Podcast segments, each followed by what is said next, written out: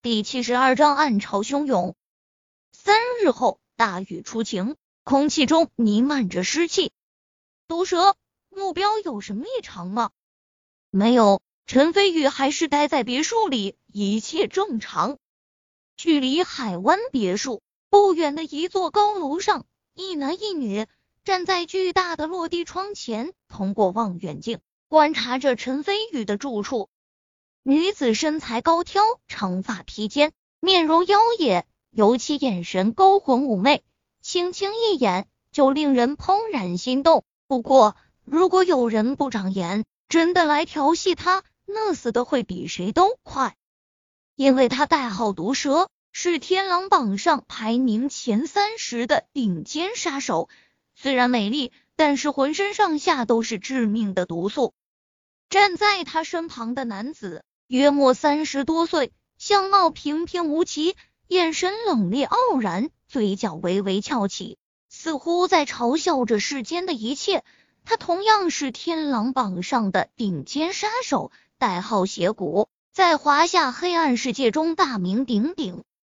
数日前，李同伟发布一百万华夏币的高额赏金，悬赏陈飞宇的人头，毒蛇与邪骨两人。就是接了任务来暗杀陈飞宇的。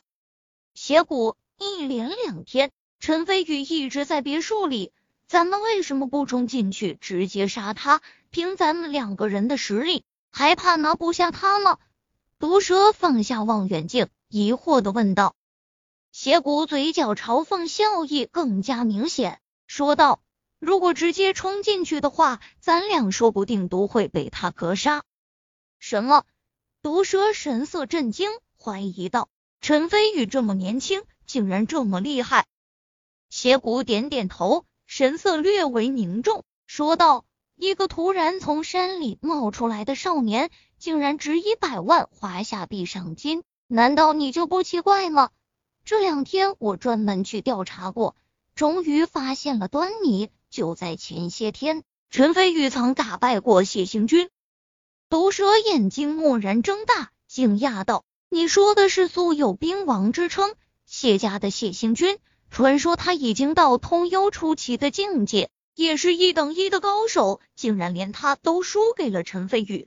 那陈飞宇，陈飞宇至少是通幽初期的高手，甚至极大概率已经到了通幽中期的境界。”邪骨凝重的点头：“天呐，真是个变态！”毒蛇突然一阵庆幸，幸好没有直接冲进别墅，不然后果十分严重。邪骨傲然一笑，说道：“放心吧，既然被咱俩给盯上了，就算陈飞宇再厉害，下场也是死路一条。一百万华夏币，绝对是咱们的囊中之物。”毒蛇点头，深以为然。原因很简单，因为他俩都是最顶尖的杀手。出道八年来，没有一次任务落空，甚至连通幽中期的高手也杀过好几位，这次也绝对不例外。邪骨走到橱柜旁，拿出两个高脚杯倒满红酒，递给毒蛇一杯，笑道：“来吧，提前庆祝下任务完成。”毒蛇冷淡道：“任务期间我不喝酒。”真是个没情趣的女人。邪骨摇头道。把杯中美酒一饮而尽。当然，陈飞宇和谢星君比试的时候，场地被封锁起来了。邪骨和毒蛇并不知道谢星君已经突破到了通幽中期，更不知道突破后的谢星君依然轻易败给陈飞宇，否则会更加震惊。此刻，陈飞宇坐在别墅之中，闭目凝神，把精神状态调整到最佳的水平。根据蒋天虎所说，涂岩博是通幽后期巅峰高手，也是陈飞宇下山以来所面临的最强敌人。纵然陈飞宇有自信胜过涂岩博，也得做好万全的准备。突然，陈飞宇睁开眼睛，下一刻门铃声响了起来。陈飞宇走出去后，蒋天虎和厉晨生带领一众小弟恭敬喊道。陈先生好，排场十足。陈飞宇点点头，负手向停在路边的豪车走去。蒋天虎亲自开车，厉晨生作陪，径直向望江楼而去。不远处的高楼上，毒蛇通过望远镜看到这一幕，眼中出现惊讶之意，舔下嘴唇，轻笑道：“蒋天虎还有厉晨生，这可都是地下世界响当当的人物。啧啧，陈飞宇啊，陈飞宇，你可让我越来越感兴趣了。”随即，他眼神转冷，拿出对讲机：“邪谷，目标已经出现，咱们可以开始行动了。”暗潮汹涌，风雨欲来。坐车来到望江楼后，陈飞宇下车，跟着蒋天虎和厉晨生向里面走去。望江楼是仿古建筑，一共有四层。不远处就是一条入海的大江，站在楼里面远眺，江水波涛汹涌，一览无余，所以叫做望江楼。顺着朱红木板楼梯而上，陈飞宇刚刚来到五层。就感觉到大厅中有好几股武者的气息，其中有一股气息竟然还在谢清娟之上，已经到了通幽后期的实力。莫非是涂延博？陈飞宇立马来了兴趣。陈先生，请。蒋天虎站在大厅门口，微微躬身。陈飞宇微微点头，走进去后见程立夫、金宏伟、程仲等人尽皆在场。而那个散发通幽后期气息的强者，正坐在程仲的身旁，年龄约莫六十来岁，须发皆白，不过精神俊硕。他穿着一身白色的练功服，双眼微微眯起，似乎没将众人放在眼里。陈飞宇微微皱眉，这人的气息也就和谢家的钟伯相差无几，不过是刚入通幽后期而已，应该不是涂延博。金宏伟站起来笑道：“陈先生，蒋老大，厉晨生，你们也来了。”程立夫嗤笑一声，斜眼说道：“没软蛋的家伙，我还以为你们不敢来了呢。”蒋天虎冷笑道：“哎，程立夫，你给老子等着！妈了个巴子，等今天的事情解决了，改天一定让你锦江市耍耍。记得看好你的女人，别被老子给抢走了。”到时候让道上的兄弟笑话你。行，我记下了。你要是敢来锦江市，老子带着手下一千号小弟亲自招待招待你。到时候别吓破了胆，跪地求饶。程立夫鄙夷道。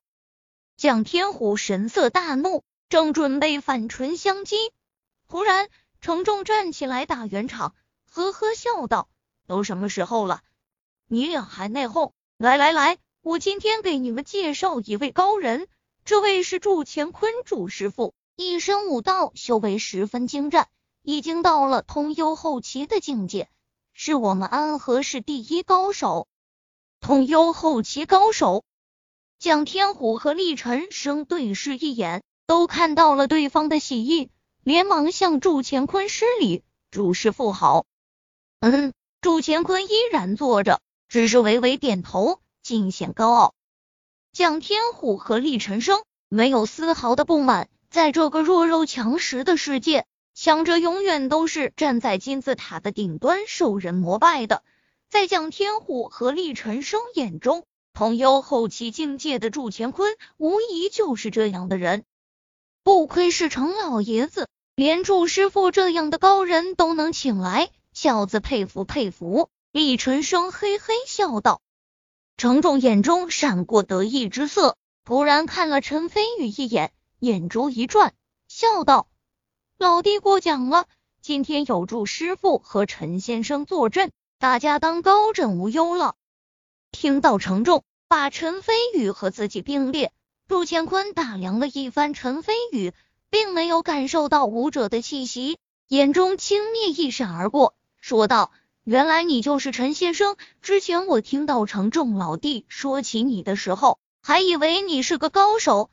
看来见面不如闻名，不过如此。蒋天虎脸色顿时一变。程立夫讥笑道：“就是陈飞宇年纪轻轻，哪能和祝师傅这等高人并列？程老爷子，你也真是糊涂了。对对对，你们瞧我年纪大了。”这脑子也糊涂了，祝师傅莫怪。程仲连忙告罪，但是看他的样子，得意之色溢于言表，胡子都快翘上天了。无妨，只要有些人不装腔作势，老夫是不会计较的。祝乾坤说道。这句话几乎是在指着陈飞宇的鼻子骂了。